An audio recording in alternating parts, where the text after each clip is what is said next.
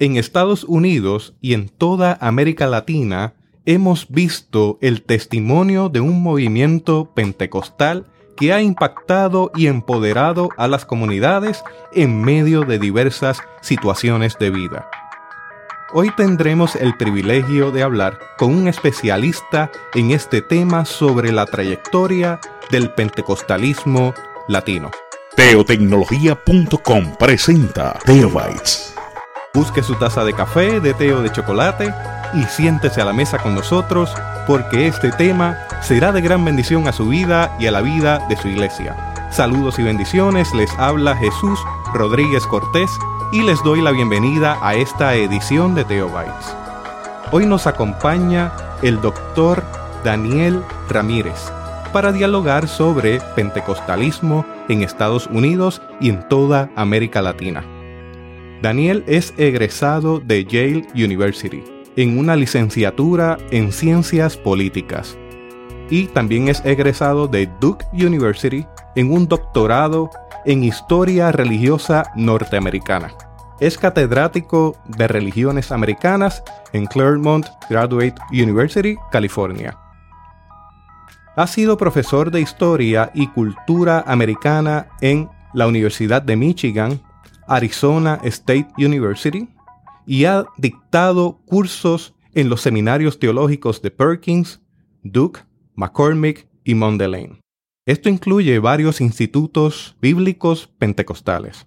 En su reciente libro Migrating Faith, Pentecostalism in the United States and Mexico in the 20th Century, editado por la Universidad de América del Norte o University of North Carolina, ofrece un estudio histórico y cultural del pentecostalismo mexicano, transnacional y transfronterizo en las primeras décadas del siglo XX.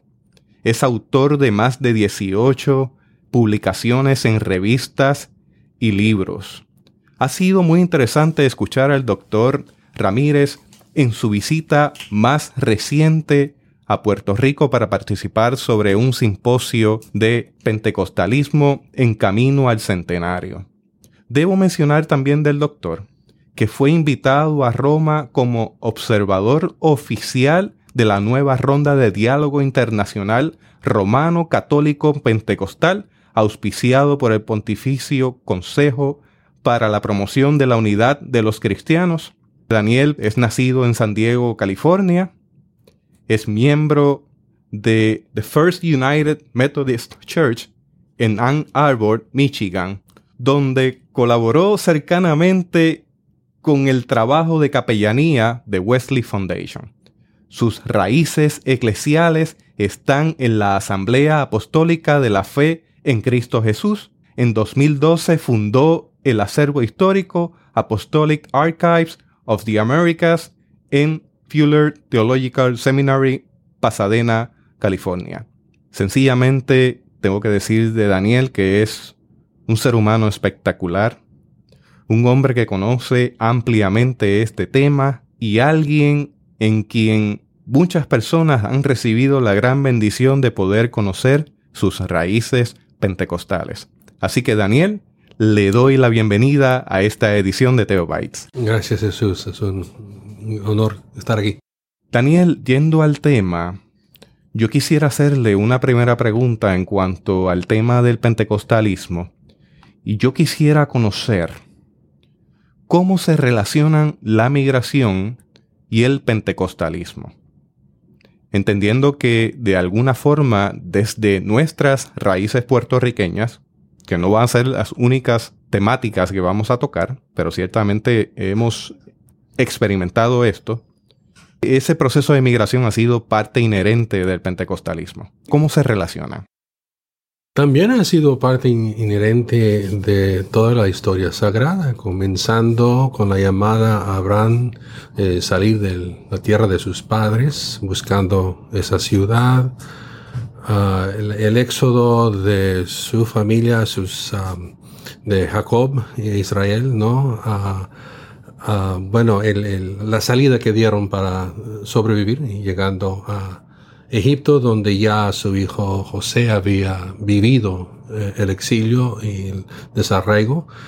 y luego después de un tiempo otra necesidad de desarraigarse bajo uh, persecución y circunstancias muy difíciles ya la, historia de Moisés y uh, la historia de, de, Miriam y su esposo, hijos que van de Palestina a Moab y buscando mejores circunstancias económicas y ahí se casan los hijos, luego hay calamidad, mueren y luego ella tiene que regresar ahora con una nuera y ah, la nuera se convierte en la migrante ahora cuando regresan ¿no? a Israel y se, inserta en la historia divina y en el linaje de, David. Uh, ejemplo tras ejemplo, la misma familia sagrada teniendo que refugiarse en otro país después de nacido Jesús. Uh, seguro que no uh, sacaron papeles de las autoridades migratorias egipcias para salvarse la vida en aquel instante.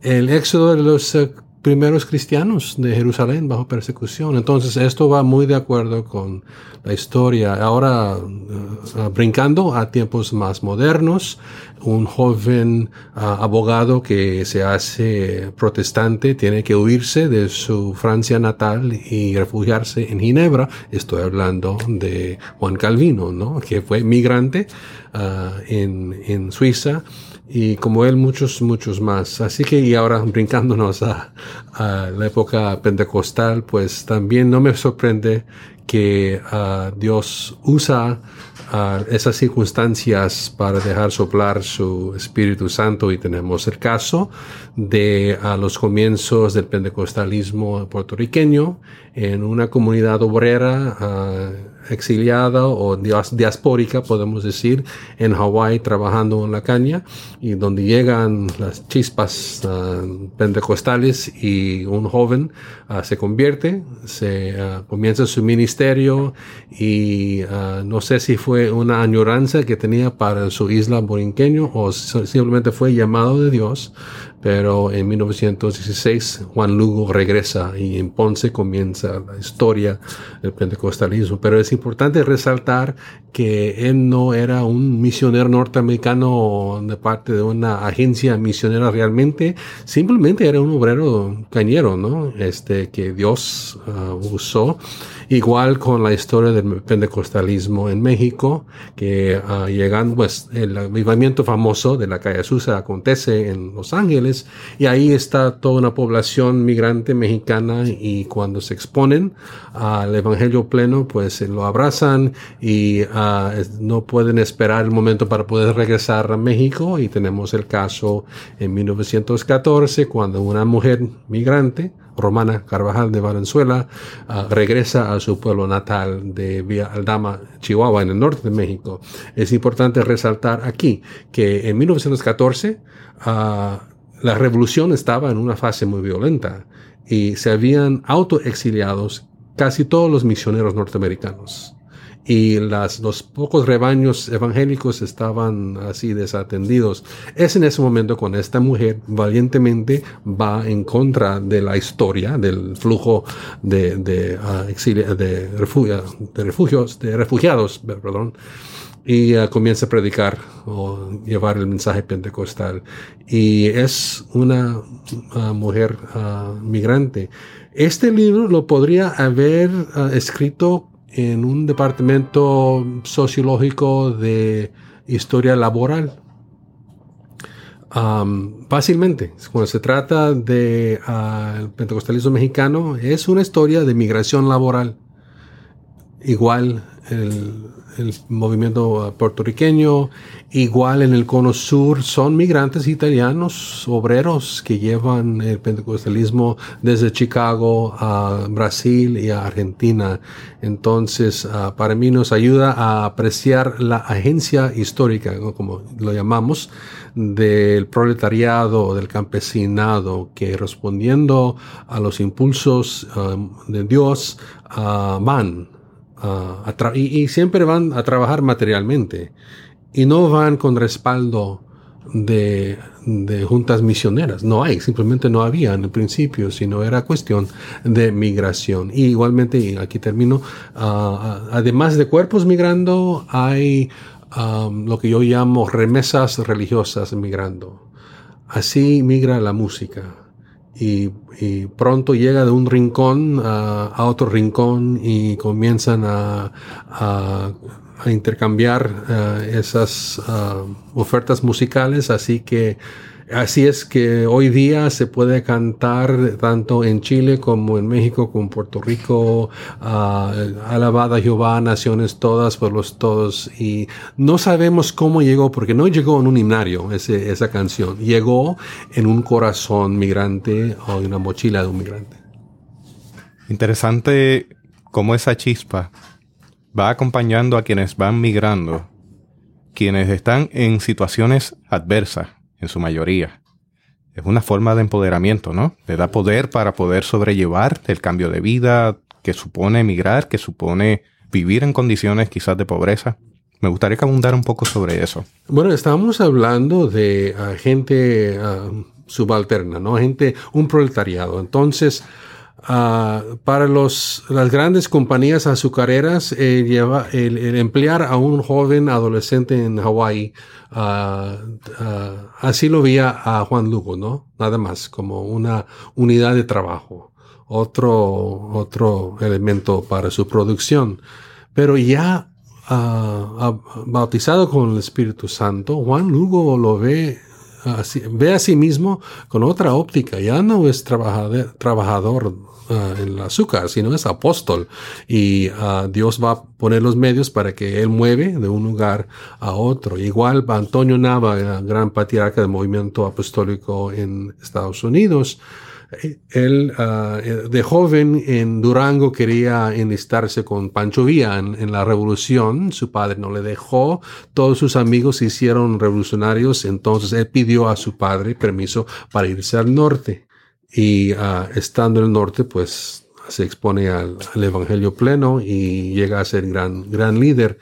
Entonces, ah, en los ojos de los historiadores, pues ah, solamente lo verían como un joven ah, migrante que llegó a trabajar en el algodón en el sur de California, pero ya como pentecostal, él tiene una visión más cósmica de las cosas, ¿no? Y que sus, su actuación va a tener repercusiones grandes en la historia. Entonces sí es un empoderamiento y no se puede negar que el movimiento que él ah, y otros uh, crearon o, construyeron, pues uh, son hoy día los movimientos con más, más peso en el mundo evangélico. ¿no? Dos de cada tres protestantes en América Latina es de tendencia pentecostal, pero creo que en las primeras décadas no a lo mejor no pensaban en eso, pero ya con ese empoderamiento uh, pudieron impactar uh, no solamente a, la iglesia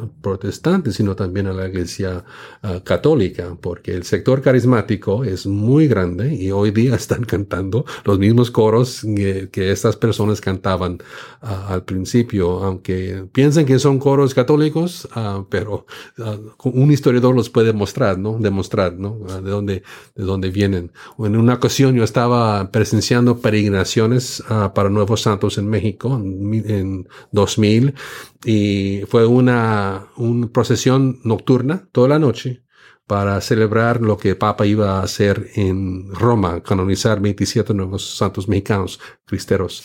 Y en toda esa, esa procesión, la mitad de la música yo escuché era pentecostal, ¿no? Entonces eh, cantaban, no hay Dios tan grande como tú, no lo hay. Y luego una oración mariana, ¿no? Uh, Ave María llena de gracia. Y luego uh, una canción, El Espíritu de Dios se mueve. Y luego uh, Ave María llena de gracia. Al final de la procesión, en la mañana, en la madrugada, le pregunté al cura, ¿no? Pues tú sabes que la mitad de las canciones que estaban cantando vienen de las iglesias pentecostales. Me dice, sí lo sé, pero no lo digas a ellos. pero eh, evidencia, ¿no? Del gran impacto del movimiento. Yo vengo de una tradición católica donde crecí como niño y luego pues cuando me convertí al Evangelio pues a una tradición discípulos de Cristo donde he estado la mayor parte de mi vida. Y ciertamente en nuestra historia, discípulos de Cristo, hay unas raíces pentecostales bien profundas. Si bien es cierto que está esta raíz más un poco metódica, más de razonamiento, también está este aspecto pentecostal bien arraigado dentro de nuestra tradición. Y a mí me encanta, yo me siento feliz en cualquier congregación, sea que esté aquí como tuvimos hace un momento, que esté en mi iglesia madre, que esté en alguna iglesia católica, me siento muy cómodo, muy cómodo porque estoy acostumbrado a esa diversidad de perfiles dentro de nuestras comunidades de fe que están basadas en muchas influencias del pentecostalismo. Pues qué bueno que mencionas a los discípulos, porque ah, en la década de los 30 uh, enfrentaron eh, la gran calamidad de la Gran Depresión. Muchas juntas misioneras protestantes retiraron sus misioneros por un espacio de años para, recuperar y, ver cómo iban las cosas. Y en ese momento estaba el, avivamiento pentecostal en la isla muy fuerte y pues impacta al, al rebaño de discípulos de Cristo ya sin supervisión misionera y los mismos boricuas de los discípulos pues toman eso del avivamiento pentecostal y se nota en su música y, hablan del gran avivamiento, ¿no? De 33. Eso ocurrió en la calle Comerío. y entonces se empezó a dar el proceso de criollización de todas las composiciones, incluyendo guitarra, incluyendo percusión. Y los misioneros llegaron a cerrar iglesias y poner candados en las puertas y en las ventanas. Y aquel grupo de gente avivada rompían las cadenas y entraban al templo a adorar con sus instrumentos. Eso fue bien fuerte dentro de ese proceso de avivamiento y de criollización de ese evangelio que había sido transmitido a través del movimiento que había tenido los misioneros hacia, hacia este lugar. Y yo sé que en muchos lugares de América Latina podríamos ver replicado ese proceso ¿no? de criollización. Entonces, hablando de la criollización, hay religión popular. Se puede hablar de una religión popular que no solamente incide en el pentecostalismo, también va a incidir en diferentes vertientes de, los evangélicos y de la iglesia en general. Pero, ¿cuáles serían esos aspectos de religión popular que usted entiende están presentes en el pentecostalismo? Creo que la entrada de las misiones se limite, se limita a ciertos sectores, sectores alfabetos, sectores liberales, masones y otros que son los disidentes del siglo XIX en muchas de las, repúblicas. Y encuentro un espacio muy importante, muy valioso, incluso el historiador Jean-Pierre Bastian ha documentado el papel de los mexicanos protestantes en la revolución de Zapata y Villa, ¿no? De 1910 en adelante, un espacio muy, muy importante que excavaron ah, ahí, pero luego en ese momento llega el pentecostalismo. Y creo que logran hacer algo que las iglesias históricas no pudieron hacer y es ah, penetrar y ah, profundizarse en el subsuelo popular religioso católico donde se habla de espíritus, donde se habla de milagros y negociación con el, eh, Dios y los santos, y también en el aspecto ah, cultural popular, este, el, el, no negar el cuerpo y las sensaciones del cuerpo, uh, y desde luego siempre buscando uh, sanación y sanidad, ¿no? Eh, divina, bueno, sí, divina. Entonces ah, llegan a estos hermanos o vuelven de otro sitio donde se han convertido y traen esta propuesta y la arraigan ah, en ese subsuelo y vemos lo que Bastián lamenta realmente. Para él es un hibridismo no protestante. están validando lo que debemos no validar del catolicismo. Pero creo que el léxico del pentecostal es muy parecido al léxico del católico popular, porque hablamos, entendemos lo de demonios y lo de espíritus y de orillas. La diferencia ah, con la iglesia, histórica es, es que los históricos uh, todo lo tilaban de superstición, ¿no? Y irracional. los pentecostales lo aceptan. Hay espíritus malignos y sobre ellos vamos a imponer el Espíritu Santo. Y luego con la cuestión de la música, unos tambores que antes se dedicaban a Changó o Yemeya, este, se van a santificar y los van a, dedicar a, Jesucristo. Yo, yo, tengo un amigo cubano uh, pentecostal en Canadá que me dice, uh, y tiene un grupo de salsa cristiana, y dice que cada vez que compran un instrumento uh, de percusión, oran para eh, um, sí, sí, para dedicarlo. Ah, sí, sí, sí. Y decirle a, la orilla a la cual fue dedicado, pues ya no, ya no, esto va a ser. Lo ungen incluso. ándale, ándale. Sí, sí, sí. Uh, igual pasa en México uh, y en toda América Latina. La, la, oferta histórica tenía ya su corpus de música que trajeron los misioneros. Y música muy bonita, del contexto norteamericano y británico. Música de los hermanos Wesley, música de Fanny Crosby, la gran compositora del siglo XIX, y música muy, muy, muy bonita. Pero uh, en esos himnarios uh, que vemos en español, los primeros impresos, uh, ya vienen las reglas y vienen los tonos autorizados, ¿no? Y tienen partitura musical también. Bueno, en el caso de los, de los primeros pentecostales campesinos y proletarios, no, no, nadie podía leer una partitura musical, ¿no? Insistían las iglesias históricas en formar coros y a tener un órgano lo más pronto posible. Y eso para los campesinos pentecostales fue muy difícil traer un órgano al lado del campo de agrícola donde estaban trabajando y evangelizando. Entonces optaron por instrumentos más móviles, más portátiles, como fue la guitarra, el banjo, el requinto, toda la percusión que se puede llevar, maracas, güiros y todo eso. Y comienza una nueva ola de música que para las iglesias históricas es muy ah, profana y muy escandalosa y no la aceptan, pero el campesino pentecostal pues es, su música, ¿no? Y ah, lo sacraliza lo santifica y lo rinde al Señor.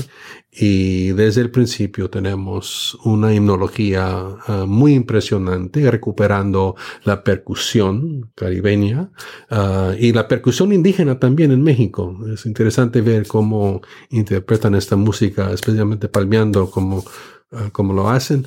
Y uh, eso uh, creo que ayuda uh, aún más a arraigar la propuesta evangélica en nichos que antes no había podido alcanzar la, el esfuerzo histórico. Y hasta la fecha, la, la la mayor parte de la población latinoamericana sigue siendo de esas capas humildes, entonces ah, vamos a encontrar en las favelas de Río de Janeiro más iglesias pentecostales que presbiterianas. y luego y puedo seguir con esto, pero cuando uh, a los mexicanos les toca uh, migrar a Estados Unidos, los que llegan van a ser campesinos y obreros, y entre ellos no muchos luteranos o presbiterianos, van a llegar pentecostales y católicos, ¿no? Entonces, uh, sí, el pentecostalismo sacraliza y, lleva la cultura popular ante el trono de Dios para ser parte de esa gran oferta universal del pueblo de Dios. A mí me gustaría, Daniel, que abundara un poco sobre sus hipótesis de la expansión pentecostal. Hay tres puntos, que es el asunto de lo portátil de una práctica religiosa, la cultura fronteriza y de diáspora, y ese aspecto de la esfera musical que ya lo ha traído, pero que si, quisiera añadir algo, quisiera también que lo añadiera, para ir cerrando ya esta edición de Teobytes. Pues efectivamente, eh, desde el principio no habían construido denominaciones maduras y grandes Y sí fue por la migración, creo que, y, factos, ah, macro ah, factores, por ejemplo, ah, la Gran Depresión en Estados Unidos precipitó una campaña de buscando archivos expiatorios, se concentraron en los mexicanos y entre el gobierno, los gobiernos y las agencias caritativas se montó una campaña de expulsión de casi medio millón de mexicanos. Eso lo llamamos los historiadores la gran repatriación. Y uno de cada tres mexicanos salió en ese episodio de nueve años y entre ellos uno de cada tres pentecostales. Entonces, uh, sin querer, uh, la xenofobia norteamericana uh, triplicó cuadruplicó la, la, expansión geográfica del pentecostalismo, porque los hermanos llegando a su natal Nayarit o Jalisco o Sinaloa, en vez de rasgar los vestimientos y sentarse deprimidos, se pusieron a predicar y a evangelizar en lugares donde todavía no había obra uh, pentecostal y muy débil obra evangélica. Y uh, hoy día podemos ver el efecto de todo eso. Y luego cuando se arreglan entre los dos países una, un acuerdo para que venga uh, mano de obra uh, nuevo, un bracero. Eh, en ese flujo laboral llegan muchos hermanos y muchos otros que están dispuestos a escuchar el Evangelio y convertirse y luego regresar a México. Y en todo ese proselitismo uh, juega un papel muy clave la música. Entonces, um, es más uh, un factor de uh, portabilidad, de, uh, de hospitalidad en congregaciones, en familias y entre personas. Y es, es, un movimiento migratorio muy interesante porque es migratorio y religioso a la vez y también con fuerte oferta cultural musical.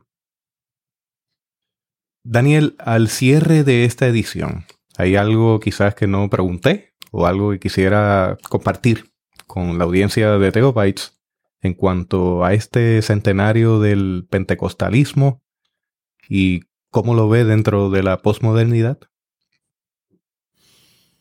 Muy buena pregunta. Y la mención que hiciste de los discípulos de Cristo ah, me me recuerda o me provoca ah, una, una preocupación, pues, de que sería bueno reencontrarnos los pentecostales con su legado evangélico y su legado histórico a pesar de todo lo que acabo de decir acerca de, el éxito pentecostal, creo que actualmente eh, en el umbral de un postmodernidad muy complicado, nuestros jóvenes ah, carecen de una ancla histórica o un timón para guiarlos en nuevas, en nuevas corrientes en que estamos y creo que ah, hace falta una madurez teológica de parte de las iglesias pentecostales, una madurez que las iglesias históricas podrían ayudar. A las históricas les hace falta más del espíritu, francamente, pero creo que ambas enfrentan un futuro incierto con los jóvenes y este, creo que el, uh, lo digital representa un gran parteaguas como lo fue la imprenta de Gutenberg en el siglo XV fue un parteaguas, un antes de Gutenberg y un después de Gutenberg. Y creo que estamos en ese tipo de época donde el conocimiento eh, es muy, muy distinto. Proceso, los procesos de educarse son muy distintos y creo que la iglesia va muy ah, atrasada en ese asunto y el ascenso social que hemos gozado este, no necesariamente ah, se, convierte en sabiduría o discernimiento. Y no sé qué va a pasar en, en la política cercana o lejana. Ah, sí confío que Dios está en todo y tiene la última palabra, pero creo que uh, como movimiento pentecostal ah, hay mucho que hacer en cuanto a la educación y maduración teológica. Ah, Ah, recuperando raíces wesleyanas, históricas. Hay que volver a leer los sermones de Juan Wesley, sus ensayos. Están disponibles en español ahora y si uno los lee, llora uno a, ver que en el siglo XVIII Dios estaba haciendo tan gran, tan gran cosa. Y también su llamamiento a la santificación y a la perfección cristiana, a un cristiano moderno, pesa, ¿no? Porque ah, no, uno no llega a esa a, esa talla.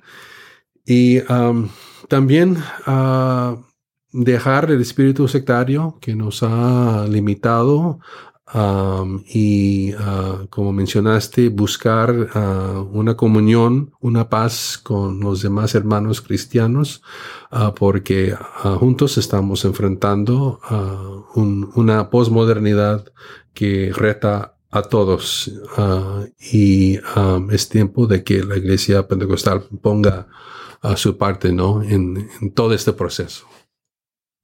Muchas gracias, doctor Daniel Ramírez, por sacar este espacio para ofrecer, para darnos la oportunidad de entrevistarle para la comunidad de Theobites. Ha sido un privilegio, un privilegio enorme poder escucharle y tenerle aquí. Gracias Jesús bendito. si usted desea encontrar las notas de este podcast, le invito a que visite la página www.teobytes.com diagonal pentecostalismo www.teobytes.com diagonal pentecostalismo. Hasta aquí esta edición de Teobytes. Gracias por darnos el privilegio de llegar hasta ustedes a través de las redes informáticas. Será hasta el próximo episodio. Que la paz y la gracia de nuestro Señor Jesucristo sea con ustedes.